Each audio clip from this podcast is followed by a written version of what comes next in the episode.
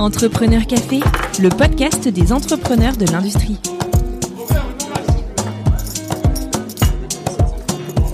Bonjour et bienvenue dans ce nouvel épisode de Entrepreneur Café. Moi, c'est Xavier, l'un des créateurs de ce podcast, et aujourd'hui, je vous embarque du côté de Clermont-Ferrand à la rencontre de Pascal Dubuis, CEO et fondateur de InnoProd, une société d'ingénierie très active dans l'Hexagone et outre-Atlantique. Dans cet épisode, Pascal revient sur ce qui l'a amené à se lancer dans l'entrepreneuriat et, vous allez le découvrir, il redoutait plus que tout le fait de devenir patron, rôle qu'il endosse pourtant aujourd'hui avec talent. Nous revenons ensemble sur le début d'InnoProd, sur sa stratégie d'expansion locale et internationale et sur l'avantage, assez contre-intuitif avouons-le, des PME en temps de crise ou de pandémie. Si les termes industrie du futur et industrie 4.0 vous intéressent, Pascal y revient en détail sur les différences et les inerties propres à la culture européenne et nord-américaine. Puis, nous finissons, comme chaque semaine, par les conseils avisés de notre invité en gros entrepreneurs. J'ai pris énormément de plaisir à discuter avec Pascal et je suis très heureux de vous livrer cet échange. Avant de lancer l'épisode, sachez-le, le podcast a besoin de vous. Retrouvez-nous sur nos réseaux sociaux et surtout, n'hésitez pas à vous abonner à Entrepreneur Café sur votre plateforme de podcast préférée. Allez, sans plus tarder, voici ma rencontre avec Pascal. Bonne écoute. Un café, s'il vous plaît. Un café pour la table 6. Bonjour Pascal Dubuis, merci de nous recevoir chez toi à Clermont-Ferrand. La première question que j'aimerais te poser, c'est est-ce que tu pourrais nous, nous pitcher euh, InnoProd en, en quelques mots pour qu'on puisse comprendre ce que, ce que vous faites? Merci Xavier. Donc Kinoprod, c'est une euh, c'est une société d'ingénierie qui est effectivement euh, notamment basée euh, à Clermont-Ferrand. Le siège est à Clermont-Ferrand, mais euh, on est aussi basé au Canada. C'est une société qui va bientôt fêter ses 10 ans puisque c'est j'ai créé Inoprod début 2011 Euh, et, et c'est une société qui intervient dans tous les milieux industriels pour justement accompagner euh, aussi bien des PME et des grands groupes dans leur organisation industrielle, le- leur optimisation, et, cela en utilisant euh, des outils de, simulation, des outils de, de calcul et de simulation de flux notamment. Aujourd'hui, c'est euh, 25 personnes, principalement des ingénieurs et des docteurs. D'accord, donc vous avez des bureaux en France et au Canada. Exactement. Ouais, on a des bureaux euh, Clermont-Ferrand, petite antenne sur Lyon et prochainement Paris, et puis une filiale euh, basée à Montréal pour euh, la partie Amérique du Nord. Et vos, vos clients sont principalement dans quel secteur d'activité? Alors nos clients sont à peu près dans tous les secteurs de l'industrie. Donc on parle de l'industrie, c'est aussi bien euh, les secteurs aéronautiques, automobiles, énergie, nucléaire, euh, le secteur euh, médical des dispositifs médicaux où euh, on a plusieurs clients et puis on va retrouver d'autres secteurs de l'énergie, même agroalimentaire, etc. Et comme je le disais tout à l'heure, ça va de la TPE presque jusqu'aux grands groupes internationaux. D'accord. On, reviendra plus en détail sur, bah, sur InnoProd, euh, bah, où vous en êtes, vos projets futurs.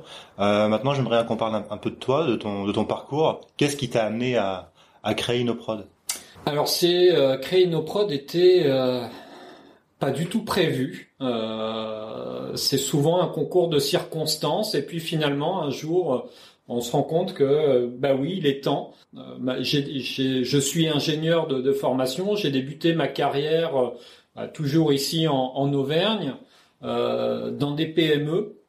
C'est quelque chose où euh, qui, qui effectivement j'ai trouvé dans, dans la PME beaucoup de choses extrêmement intéressantes parce que euh, on ne s'attache pas à son poste, une petite fonction, mais on peut avoir des, des effectivement des, des rôles assez larges dans une PME. C'est il faut que ce soit dynamique euh, et c'est quelque chose qui m'intéressait. C'est le premier aspect.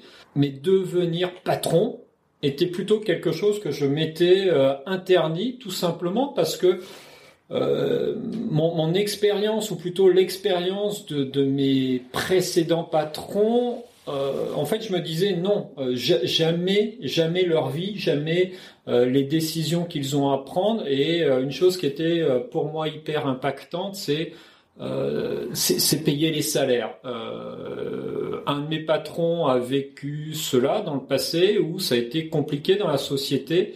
Et, je m'étais, je comprenais effectivement ce qu'il vivait, Et, justement, je m'étais dit euh, jamais ça parce que c'est euh, effectivement c'est trop compliqué. Et puis finalement, au fil des années, bah, je suis monté dans, euh, des postes de, plus en plus à responsabilité.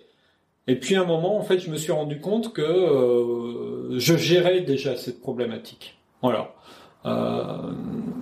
J'ai quitté euh, un de mes postes et, euh, et puis c'est aussi bien euh, des amis très proches et puis des amis dans le boulot qui m'ont poussé, il faut le dire. Hein.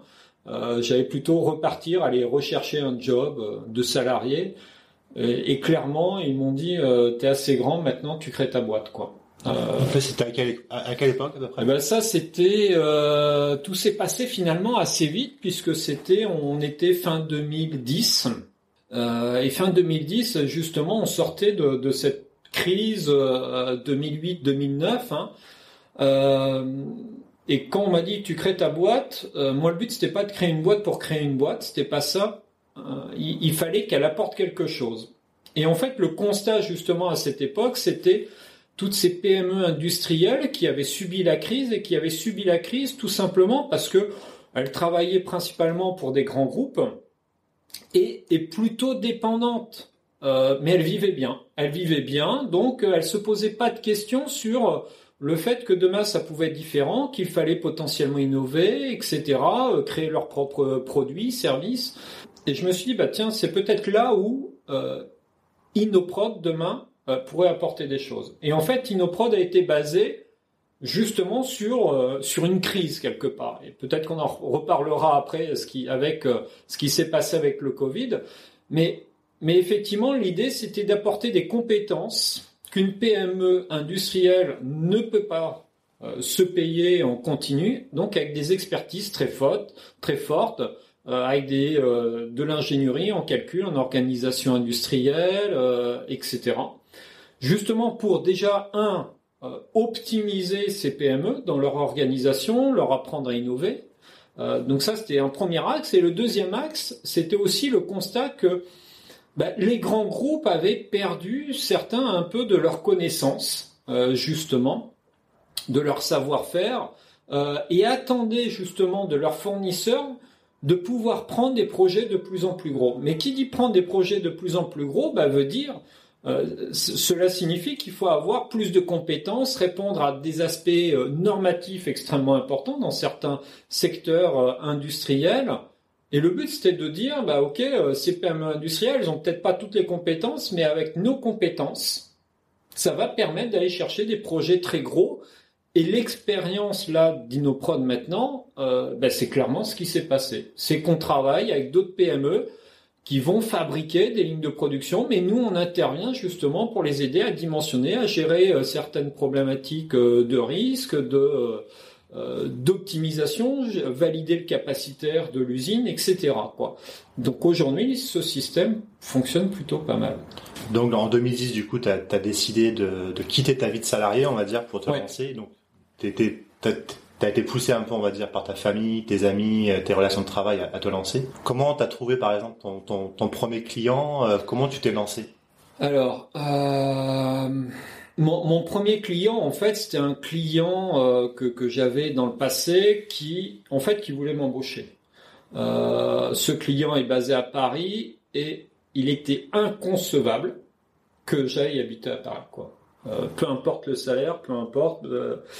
Je suis certes attaché à ma région, mais, euh, mais aussi au cadre de vie qu'on peut avoir ici. Euh, donc, donc, effectivement, euh, même si le travail est quelque chose d'extrêmement important, je passe énormément de temps, mais je voulais pas sacrifier tout sacrifier pour juste un job dans une super boîte, un super projet effectivement. donc effectivement, on discutait. Et puis quand je leur ai dit voilà, je vais créer Inoprod, ils m'ont dit euh, bah, viens nous présenter c'est quoi Inoprod. Donc j'ai présenté ce que ça allait être, un peu comme je viens de l'expliquer. Et, euh, l'histoire fait que bah, le 24 décembre 2010, 18h, je reçois mon premier cahier des charges, donc mon futur premier contrat. Euh, et donc là, je dis bon bah ok, c'est parti. Euh, donc en quelques jours, semaines, hein, puisque ça prend toujours un peu de temps en France, mais Euh, la boîte est créée et puis de mémoire le 18 janvier 2011, euh, premier contrat et c'est parti, c'est lancé quoi. Voilà. Donc l'histoire a débuté comme ça. Donc tu as commencé tout seul oui. au début? Ouais. Euh, j'ai débuté tout seul. Euh, au bout de quelques mois, je me suis réellement posé la question de bah finalement je gagnais bien ma vie. Est-ce que euh, Enoprod c'est euh, Pascal et uniquement Pascal? Ou est-ce que euh, bah oui il doit y avoir des salariés. Euh, et j'ai tranché et oui Enoprod il y aura des salariés. C'est pas que Pascal c'est pas qu'un consultant. Je voulais pas rester sur ce cette philo là mais au contraire aller vraiment euh, vers ce, déploiement effectivement de multicompétences euh, etc d'expertise multiples euh, et Christophe m'a rejoint de mémoire à peu près au bout de six mois. Donc oui, a, il a pris des risques à, à quitter là où il était. Euh, et aujourd'hui est toujours là. C'est notre responsable technique. Euh, il fait partie de l'aventure, comme comme d'autres qui nous ont rejoints euh, bah, finalement assez rapidement, puisque fin d'année. Euh, André nous a rejoint, on a pris ensuite Mickaël, notre premier alternant, qui est toujours chez nous. Enfin voilà. Euh, donc l'aventure a, a débuté euh, effectivement comme ça. Ouais. Donc au bout d'un an, vous, vous étiez déjà plusieurs personnes et euh, est-ce que vous aviez déjà d'autres contrats ou pour l'instant vous Oui. étiez- Ouais, ouais. En fait, ce qui se passait, moi, j'avais mon contrat d'un côté qui, pour moi, représentait presque, presque un temps plein, hein, très clairement. Et puis, euh, en tant qu'ingé calcul, bah, voilà, j'avais aussi des contrats en calcul. Donc, les week-ends, je faisais euh, euh, les, les calculs. Et, et donc, c'est là où on s'est dit, bon, bah, ok, euh, du coup, euh, on va embaucher, etc. Et donc, c'est comme ça que André nous a rejoint, euh, donc plutôt sur la partie calcul. Euh, et puis là, très clairement, en fait, c'est le c'est le réseau qui a fait. J'ai un réseau euh, depuis des années euh, dans dans la région. J'avais présenté euh, euh, la société à, à plusieurs entreprises, à des patrons que je connaissais. Et donc ça, c'est extrêmement important parce que ça a clairement permis de lancer très rapidement, je trouve, la société. Quoi. Donc c'est via, via ton réseau personnel au début Ouais. que tu as pu euh, trouver les premiers contrats. Et, euh, Exactement, ouais. Exactement. Et puis, euh, bah, c'était un petit peu le bouche à oreille. Euh, Inoprod à la base, on s'était, euh, enfin moi, je l'avais destiné très euh, très PME. Je, je l'expliquais. Et les grands groupes, quelque part, je voulais éviter parce qu'il y a cette fonction achat et derrière la fonction achat que je respecte, hein, puisque ça a été un de mes premiers postes, donc euh, je sais ce que ça veut dire, mais euh, on ne parle que tarifs. Voilà. Et moi, je ne voulais pas que nos expertises soient euh, juste ramenées à un taux journalier, voilà, et qu'on soit comparé à d'autres sociétés d'ingénierie euh, qui n'avaient pas forcément la même expertise, etc. Donc l'idée, c'est d'attaquer plutôt les grands groupes par, bah, si on a une expertise, c'est ça qui doit être reconnu, voilà. Et en fait, on a commencé à travailler avec certains grands groupes par euh, bah, par les PME avec lesquels on travaillait. Tout simplement parce que les rapports qu'on donnait à ces PME allaient vers les grands groupes. Ils voyaient notre travail, ils se sont dit ah tiens, euh, ce qu'ils font ça nous intéresse. Et en fait, euh, du coup, on a travaillé. C'est plutôt certains grands groupes qui sont venus nous voir quoi. Et en fait, c'est comme ça que je voulais que ça se passe quelque part. Voilà. Euh, et l'histoire a fait que au fil des années, euh, effectivement, aujourd'hui, c'est à peu près euh, 50% grands groupes, 50% PME, hein, notre volume d'affaires. Mais la question achat est quelque chose de très peu présent en fait dans les discussions et les négociations qu'on peut avoir, quoi, finalement. D'accord. Voilà. Le modèle d'affaires, en fait, fait que, euh, et c'est une chose que je voulais, on soit différent des très grands groupes d'ingénierie. Euh, donc, on répond de manière forfaitaire. Donc, ça veut dire qu'il y a une sorte d'engagement très fort hein, euh, auprès du client, c'est-à-dire qu'on s'engage sur un tarif, un délai, etc. Euh, on n'est on pas à calculer le nombre de jours hommes, euh, et puis si ça dépasse, ça dépasse, et on refacture, etc. Non, on s'est engagé. Et je pense que c'est un modèle qui, effectivement, est extrêmement contraignant parce que risqué financièrement, très clairement, mais qui nous permet d'avoir une vraie fidélité aussi de nos clients et c'est quelque chose qui est important pour une PME dans le temps, qui nous a permis de nous développer, peut-être pas de manière exponentielle, mais par contre euh, très correctement. Et du coup, euh, parce que tu disais qu'au au- départ, euh, tu voulais surtout pas monter une société parce que bah, tu avais été confronté dans tes euh, travaux, travail précédents euh, au patron qui avait bah, l'angoisse de pas payer les salariés, etc. Donc quand toi tu es devenu patron, est-ce que tu as su rapidement dépasser euh, ces, appréhensions que tu aurais pu avoir ou euh, est-ce que tu t'es rendu compte parce que ce que tu pensais n'était pas c'était pas entre guillemets la vérité ou au contraire bah si c'était vraiment ce que tu pensais mais tu as quand même réussi à, à dépasser ces, ces, bah, ces barrières Oui, en fait, je pense qu'il y, a deux aspects. Hein. Dans la réflexion d'Inoprod, il y a le modèle économique qui va derrière. Euh, et en fait, dans la réflexion du modèle économique, bah, en fait, j'ai tout fait pour qu'on n'ait pas ce problème-là. Alors, comment on fait euh, Sur une société comme Inoprod, euh, bah, effectivement, les grosses dépenses concernant Inoprod sont les salaires. Voilà. Donc, en fait, le principe qui a, été mis à la base d'Inoprod, c'est on se met plutôt des petits salaires qui nous permet de vendre et de vendre euh, facilement en fait vers les PME et pas être à des tarifs exorbitants. Donc ça c'est c'est le premier aspect. Ça nous permet effectivement euh, d'avoir des clients. On a un principe de facturation aussi qui est euh, qui nous permet de, de, facturer de manière très régulière. Donc comme ça on gère notre trésor. Donc quelque part on s'enlève la problématique euh, de la trésorerie. Euh, et au final, en 10 ans, on n'a jamais eu de problème de trésorerie. Donc jamais eu ce problème parce que pour le moment, on a plus, plutôt géré euh, correctement cette partie-là. Il y a un deuxième aspect dans, dans, ta question. Effectivement, je pense que devenir patron, euh, il y a un apprentissage. Euh, et effectivement, au fil du temps, des années, des des problèmes, hein, malgré tout, tout, tout s'est pas passé euh, comme on le souhaite. Hein, c'est loin d'être un long fleuve tranquille. Et en fait, on apprend que ce qu'on pensait être un problème, bah ok, ça se gère. Et en fait, on apprend à gérer les problèmes de plus en plus gros. j'allais dire tout simplement finalement. Voilà. Donc, est-ce que la problématique, pour moi, la problématique des salaires reste vraie et reste un des points extrêmement, enfin moi qui m'importe euh, énormément. Euh, et la situation qu'on a connue avec le Covid, euh, effectivement, a fait poser beaucoup de questions bah, par rapport aux, malgré tout, aux familles qui sont derrière Inoprod. Ça, c'est complètement vrai. mais on a plutôt justement cherché à gérer ça avec de la méthode. Alors c'est peut-être le côté ingénieur qui, qui ressort, hein, mais pour que ce problème justement ne, ne vienne pas à nouveau. Quoi. Voilà. Du coup, tu disais au début que euh, bah, les premiers clients, tu les as eus via le réseau euh, et que voilà, c'est comme ça que tu as commencé. Et comment tu as, pu entre guillemets passer à l'échelle, c'est-à-dire bah, sortir de des, des, clients, enfin que tu connaissais via ton réseau et aller attaquer d'autres, euh, peut-être même marchés hors de, de ta région. Hmm. Est-ce que tu as est-ce que tu avais anticipé ça ou c'est venu naturellement parce que bouche à oreille, d'autres groupes t'ont contacté? En fait, c'est venu euh, naturellement euh, en fait, il y a deux aspects. Hein. Euh, justement, comme le, on part du principe que on, a un engagement fort avec nos clients. Le, le, résultat fait que nos propres clients nous recommandent.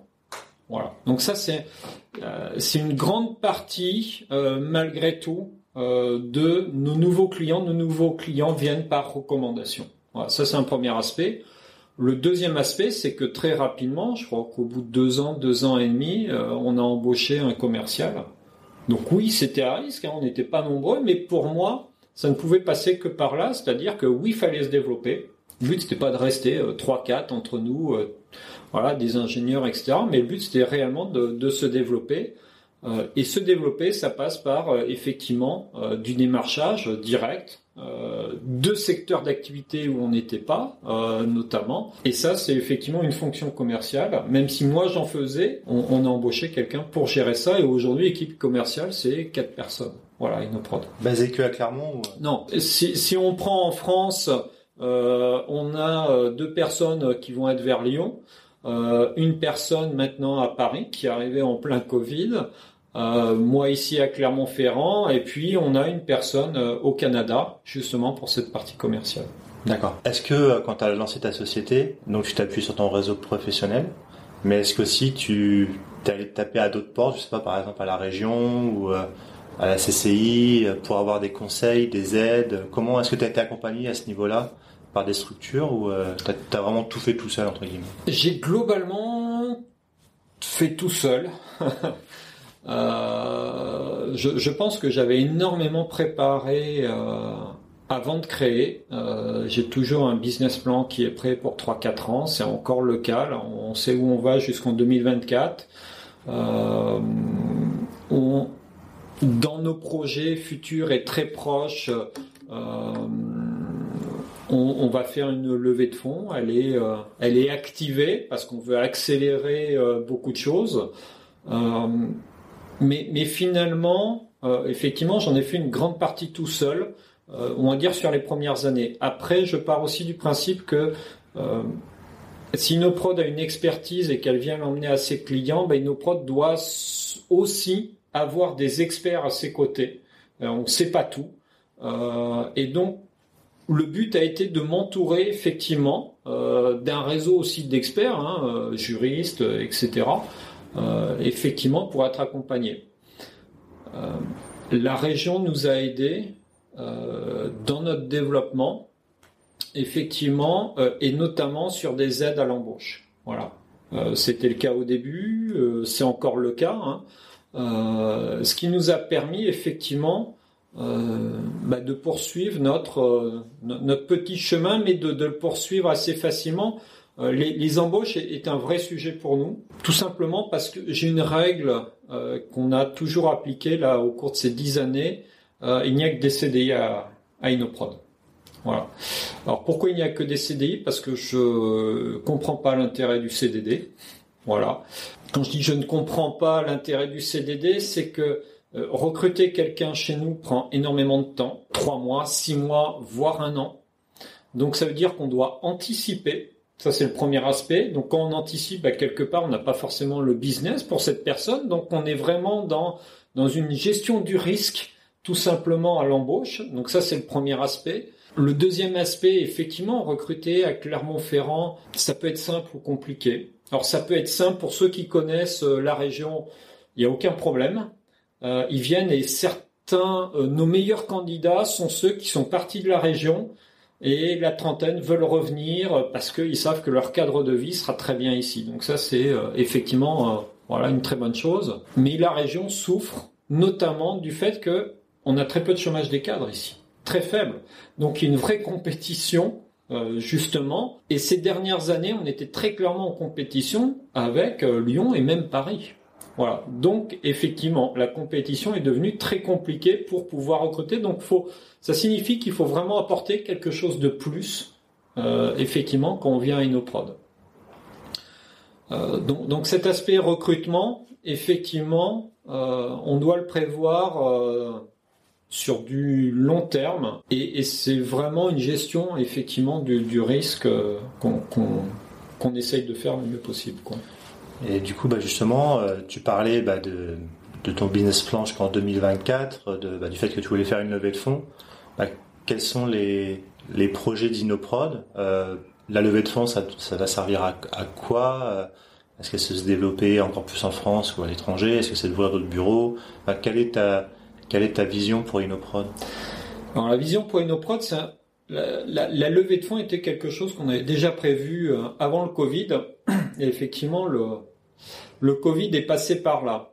Euh, le Covid a fait poser beaucoup de questions. Déjà, est-ce qu'on serait encore là, pas là euh, Effectivement, hein, au début, je pense que personne savait réellement ce qu'il en était. Et finalement, très rapidement, bah en fait, Inoprod, euh, si ce qu'on a bâti il y a dix ans était vrai, c'est-à-dire que Inoprod est là pour aider des sociétés qui vont mal parce qu'elles subissent une crise et qu'on est là pour apporter des compétences pour les remettre d'aplomb, enfin, etc., pour les aider dans leur choix stratégique, eh ben peut-être que le Covid sera le même sujet. Et en fait, ce que l'on voit aujourd'hui, hein, on est euh, début septembre, donc très peu de temps après, eh bien, effectivement, c'est exactement ce qui est en train de se passer. C'est-à-dire que il y a certains de nos clients qu'on connaissait déjà qui viennent et avec des vraies questions stratégiques et plutôt très long terme. Et donc, je trouve ça extrêmement intéressant. Euh, sur des questions aussi de relocalisation. Euh, donc, effectivement, on voit que le Covid a impacté, que les questions qu'on pouvait avoir il y a six mois ne sont plus les mêmes, mais par contre, que ça emmène une vraie réflexion sur OK, c'est quoi notre industrie demain, notamment en France? Voilà. À un moment, je me suis posé la question de OK, est-ce qu'on fait ou pas cette levée de fonds? Et oui, on veut y aller parce que effectivement, les les indicateurs sont plutôt au vert et clairement au vert par rapport à ça. Donc effectivement, nous, cette ouverture du capital, doit nous servir très rapidement à investir et à investir euh, notamment dans la ressource humaine. Hein. Alors pas que, mais ça en fait très clairement partie. Et on a besoin euh, d'élargir nos compétences. Euh, élargir nos compétences tout simplement parce que aujourd'hui, ce que l'on faisait, c'était bien, euh, certaines sociétés ne savent toujours pas faire, etc. Donc on apporte toujours quelque chose, mais certaines sociétés veulent aller encore plus loin. Et le aller encore plus loin, euh, donc on parle beaucoup du 4.0, etc. Même si on est dedans depuis des années, eh ben faut qu'on aille encore plus loin sur ces aspects-là. Donc c'est des nouvelles compétences euh, plutôt typé autour du digital. Euh... Est-ce que tu peux rappeler justement pour ceux qui écoutent et qui savent forcément ce que c'est le 4.0 ou on appelle aussi en France l'industrie du futur? Ouais. que Tu peux expliquer en quelques mots? Alors l'industrie du futur, c'est euh, c'est effectivement d'arriver à digitaliser, effectivement, d'arriver à numériser, automatiser en fait partie, euh, bah, effectivement une, chaîne de production.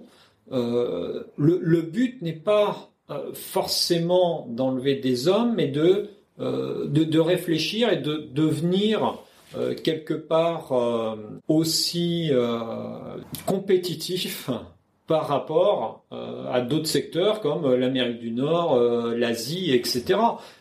on l'a déjà prouvé justement suite à 2008-2009 où on a plutôt automatisé en France et on le fait très bien et, on voit que finalement en France on a euh, un taux de productivité qui est plutôt très bon et, meilleur même que euh, côté États-Unis et, et, Amérique du Nord, qui eux ont plutôt joué sur euh, des salaires qui effectivement coûtent moins cher, donc un taux de main d'œuvre bien bien plus entre guillemets abordable. Euh, nous, on a joué déjà sur un peu cette industrie du futur il y a déjà quelques années. et le but va effectivement, cette euh, digitalisation et cette automatisation doit permettre de rendre euh, plus performant, mais plus performant signifie aussi répondre euh, à ce que le marché demande. Et, le Covid va changer le principe du marché, c'est-à-dire des productions peut-être plus faibles, plus variées. On voit bien qu'on est plutôt dans chacun veut son produit dédié. On n'est plus dans la production de masse. Euh, bien au contraire. Donc ça demande aux chaînes de production d'être beaucoup plus agiles. Euh, et ça, c'est ce que le 4.0, quelque part, permet euh, de mettre en œuvre. on a certaines grandes productions qui peuvent paraître énormes, hein, mais qui, de par leur spécificité, fait que, en fait, c'est plutôt un mélange de plein de petites productions. Voilà. Et est-ce que cette demande de 4.0 euh, que tu as pu commencer à, ressentir, ça vient principalement des grands donneurs d'ordre à qui tu travailles ou c'est aussi des PME industrielles peut-être plus petites qui elles aussi commencent à s'intéresser à cette thématique pour leur production? Euh, Je ne vais pas dire que c'est équivalent entre PME et grands groupes. Euh, forcément, les grands groupes ont une force de frappe euh, plus importante. Ils y réfléchissent, ils vont mettre des équipes. Hein. Euh, est-ce qu'il faut y aller, pas y aller, comment on y va, etc. Les PME, les PME sont agiles. C'est-à-dire que justement, si le patron voit l'intérêt, par contre, ça va très vite. donc finalement, nos clients autour du 4.0, de ce que l'on peut apporter, notamment sur des jumeaux numériques, eh ben, on l'a aussi bien fait pour des grands groupes euh, qui s'y intéressent, qui regardent, euh, et est-ce qu'on y va, est-ce qu'on n'y va pas, etc. Et pour euh, certaines PME qui, bah, après une étude avec eux, se disent OK, faut, on doit y aller quoi, et on n'a plus le choix quoi. C'est surtout ça. Donc voilà, aujourd'hui c'est plutôt quelque chose qui se déploie de manière, je, je, trouve plutôt très bien. il faut aussi dire que le l'État et les régions aident énormément euh, à ce déploiement. Et je pense que c'est une très bonne chose parce que euh, Covid ou pas Covid, il fallait y aller. Euh, et je pense que le Covid rajoute une raison supplémentaire d'aller vers, vers, ce type de techno. Après, le 4.0, c'est beaucoup de choses. C'est l'industrie du futur, c'est beaucoup de choses. je pense qu'il faut aussi remettre beaucoup de pragmatisme il y a beaucoup de techno. Euh, donc, chaque société a des besoins, a des besoins différents. Il faut savoir adapter. Euh, effectivement, je pense que ça c'est aussi important Euh, on met pas des robots partout euh, et n'importe comment, quoi, notamment, quoi. Et du coup, tu parlais de jumeaux numériques. Euh, Hmm. c'est, euh, est-ce que tu peux expliquer un peu plus en détail ce que c'est concrètement un jumeau numérique? Alors un jumeau numérique, euh, c'est c'est effectivement c'est un on peut repartir d'un effectivement d'une simulation euh, et c'est souvent ce que l'on fait euh, mais mais une simulation euh, par exemple d'une usine n'est pas forcément un jumeau numérique. Nous ce que l'on met derrière le terme jumeau numérique c'est c'est effectivement de pouvoir le connecter avec des données euh, temps réel de production et là pour nous, là, ça y est, on rentre dans le jumeau numérique, c'est-à-dire que on a notre ligne de production virtuelle qui fonctionne en même temps que la ligne de production réelle.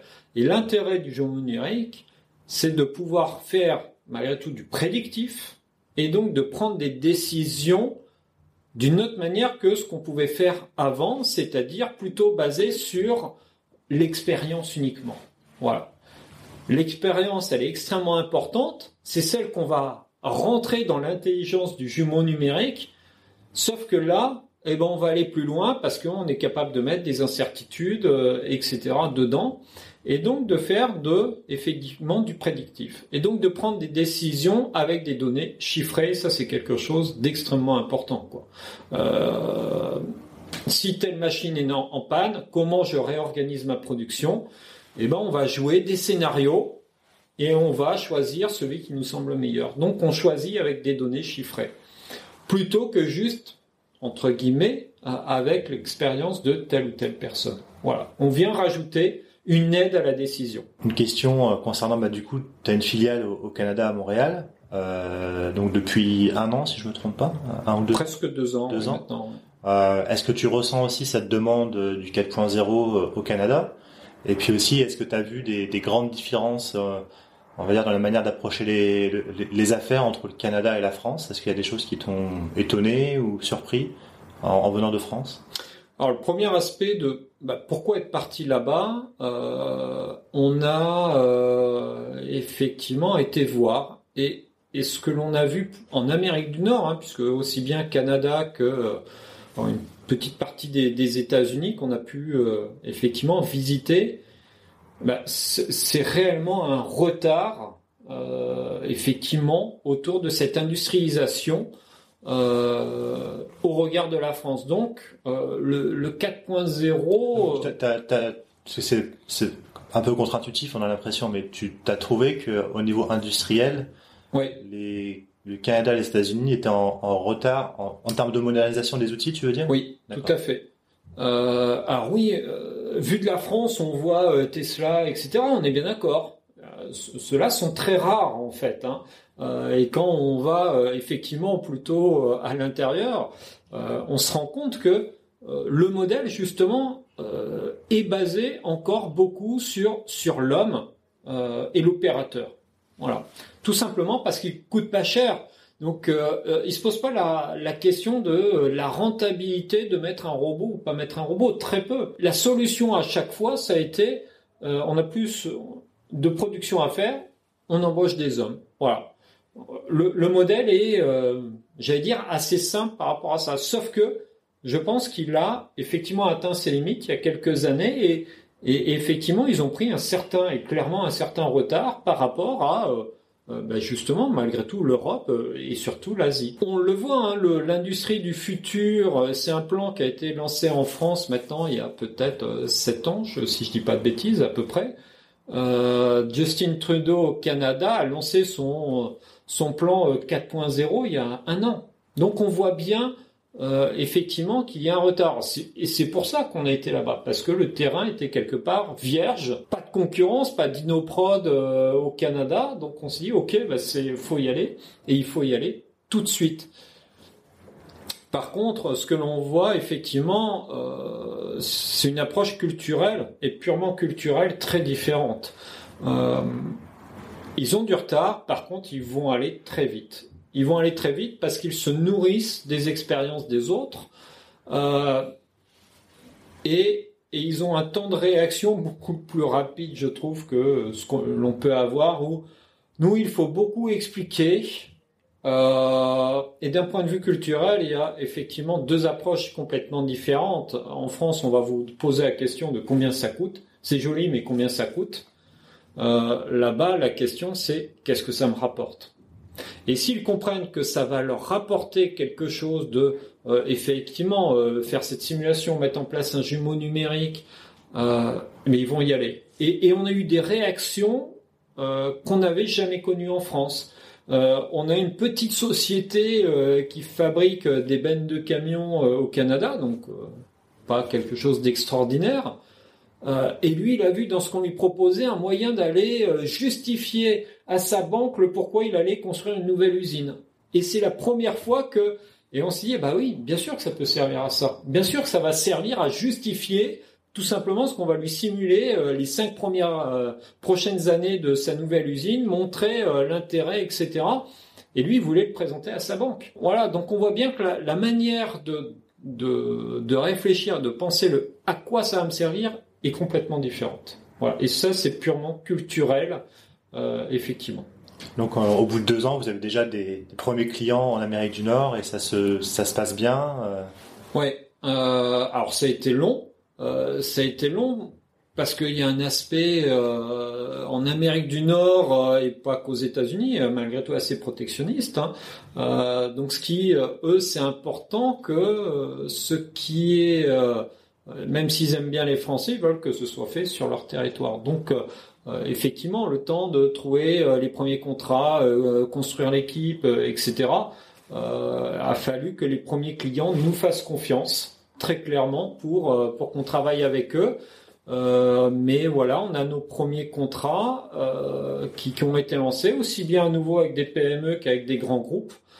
Euh, et, et, voilà, on est plutôt sur la voie euh, d'un bon départ, même si voilà le, le, Covid là nous a clairement freiné, euh, tout simplement parce que l'équipe, ben, on, on, on, voulait la faire grossir on a formé des personnes en France, mais elles sont pour le moment un peu bloquées. Elles vont bientôt partir, mais avec six mois de, retard, effectivement, sur ce qui était prévu initialement. D'accord, mais vous avez quand même, la stratégie reste la même, c'est de grossir votre équipe au Canada. Ouais, tout à fait. Le, le, comme je le disais, le, le champ est encore globalement vierge. On a réellement des choses à apporter.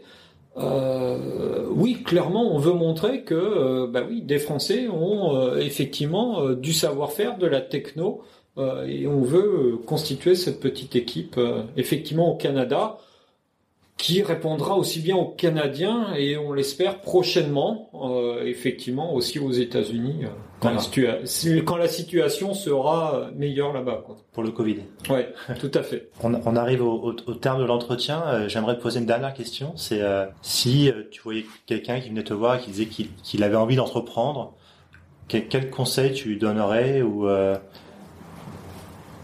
est-ce qu'il y aurait des pièges que tu lui conseillerais d'éviter? Ouais, forcément il y a plein de pièges. Euh, je pense que le premier aspect, c'est de faire un business plan. Un business plan qui se tient. Moi, quand j'ai construit le business plan, il y avait zéro aide dedans. Voilà. Fallait que le modèle économique puisse fonctionner naturellement. Pour moi, c'était la base. Voilà. Euh, et on a plutôt, euh, au fil des années, cherché à fonctionner comme ça. Ça, c'est un premier aspect. Dans, un business plan, on va mettre beaucoup de choses, plein de chiffres, effectivement. Il y a une chose qui, euh, pour l'avoir vu, hein, puisque effectivement, ça m'est arrivé euh, au cours de ces années qu'on vient de me voir avec des projets de, création de société. Et, une chose qu'il faut, je pense, se dire. Alors après, tout dépend comment comment on constitue euh, le capital, comment est-ce qu'on se fait aider, est-ce que voilà, on, récupère de l'argent ou est-ce qu'on a de l'argent, etc. Euh, moi, je suis parti avec euh, globalement rien, hein, quelques milliers d'euros.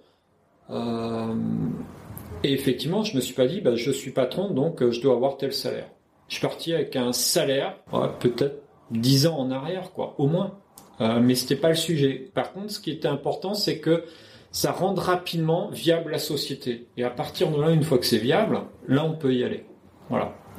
C'est-à-dire que effectivement, on, peut commencer à se redonner un salaire un peu plus important, etc. Euh, je pense que ça c'est important parce que beaucoup euh, de futurs entre guillemets entrepreneurs que j'ai vus, par contre, voulaient garder le salaire qu'ils avaient en tant que salarié. Et là, je dis juste attention parce que on sait que euh, dans une société, il faut passer les un an, les trois ans. Voilà. Donc, si on n'a pas cette vision à trois ans et rentabilité à trois ans, ça peut être un vrai piège. Après, très clairement, j'encourage effectivement un entrepreneur. Faut y aller, quoi. Enfin, faut y aller. Euh, effectivement, euh, que ce soit euh, les CCI, la région, etc., on peut réellement se faire aider. Et, aussi, il y a d'autres organismes, justement, de, patrons qui viennent aider. Il faut vraiment voilà, aller chercher du, savoir auprès d'autres patrons, de ce qu'il faut faire, de ce qu'il faut pas faire. Euh, et en général, ça se passe. euh, c'est des conseils qui sont donnés déjà gratuitement parce que euh, on est passé par là et je pense qu'on a juste envie, au contraire, que ça se passe bien pour euh, pour les autres. quoi. Et combien de temps t'avais mis pour, pour, pour préparer ton business plan? Est-ce que c'est quelque chose qui a pris du temps pour toi ou euh, c'est souvent une question qu'on se pose. C'est un business plan, on sait à peu près tous ce que c'est, mais concrètement dans la maturation du projet, est-ce que ça, Ça a pris trois mois, quoi. Alors, est-ce que c'est long ou est-ce que c'est pas long? Euh, J'avais à peu près tout en tête. euh, J'ai rapidement mis ça euh, en forme. euh, voilà. Oui, ça a pris trois mois, globalement. Et, et surtout, il faut le faire challenger. Ça, c'est le plus important. D'où l'importance, tu disais, d'aller voir des gens et de se faire aider, Ouais. accompagner. Ouais, sur, moi, j'ai eu cette chance. Hein, j'ai un ami, celui qui m'a poussé, qui est patron, euh, qui avait invité d'autres patrons, et j'ai présenté nos prods avant que ça existe. Euh, et oui, là, j'ai eu plein de questions. Je me suis fait challenger, et c'est une super bonne chose. Il faut pas le voir comme des critiques. S'il n'y a pas de réponse naturelle, c'est qu'il y a des failles. Donc, faut les travailler. Voilà. Et c'est exactement le même exercice que là je fais en ce moment avec les investisseurs. Justement, euh, ils me challenge et je trouve que c'est une très bonne chose. Voilà. Donc cette notion de challenge, elle est euh, constante. Donc, faut être préparé à ça. Se dire qu'on a la vérité, euh, je pense que c'est faux. Voilà. Donc, euh, et puis ça évolue constamment. Donc, il faut constamment s'adapter. Là, on a le Covid. Bah, ok, mais il faut s'adapter. Ok. Bah, merci beaucoup Pascal. Euh, Merci on beaucoup, souhaite, euh, Xavier. plein de succès futurs avec Inoprod. Merci. Merci. Et voilà, merci à tous de nous avoir écoutés jusqu'au bout. J'étais ravi de vous faire partager ce moment avec notre invité. N'hésitez pas à nous soutenir et laisser vos commentaires sur nos réseaux sociaux LinkedIn, Twitter et Instagram, ou bien encore nous laisser 5 étoiles et un avis sur Apple Podcast. Nous vous donnons rendez-vous jeudi prochain pour le prochain épisode. À jeudi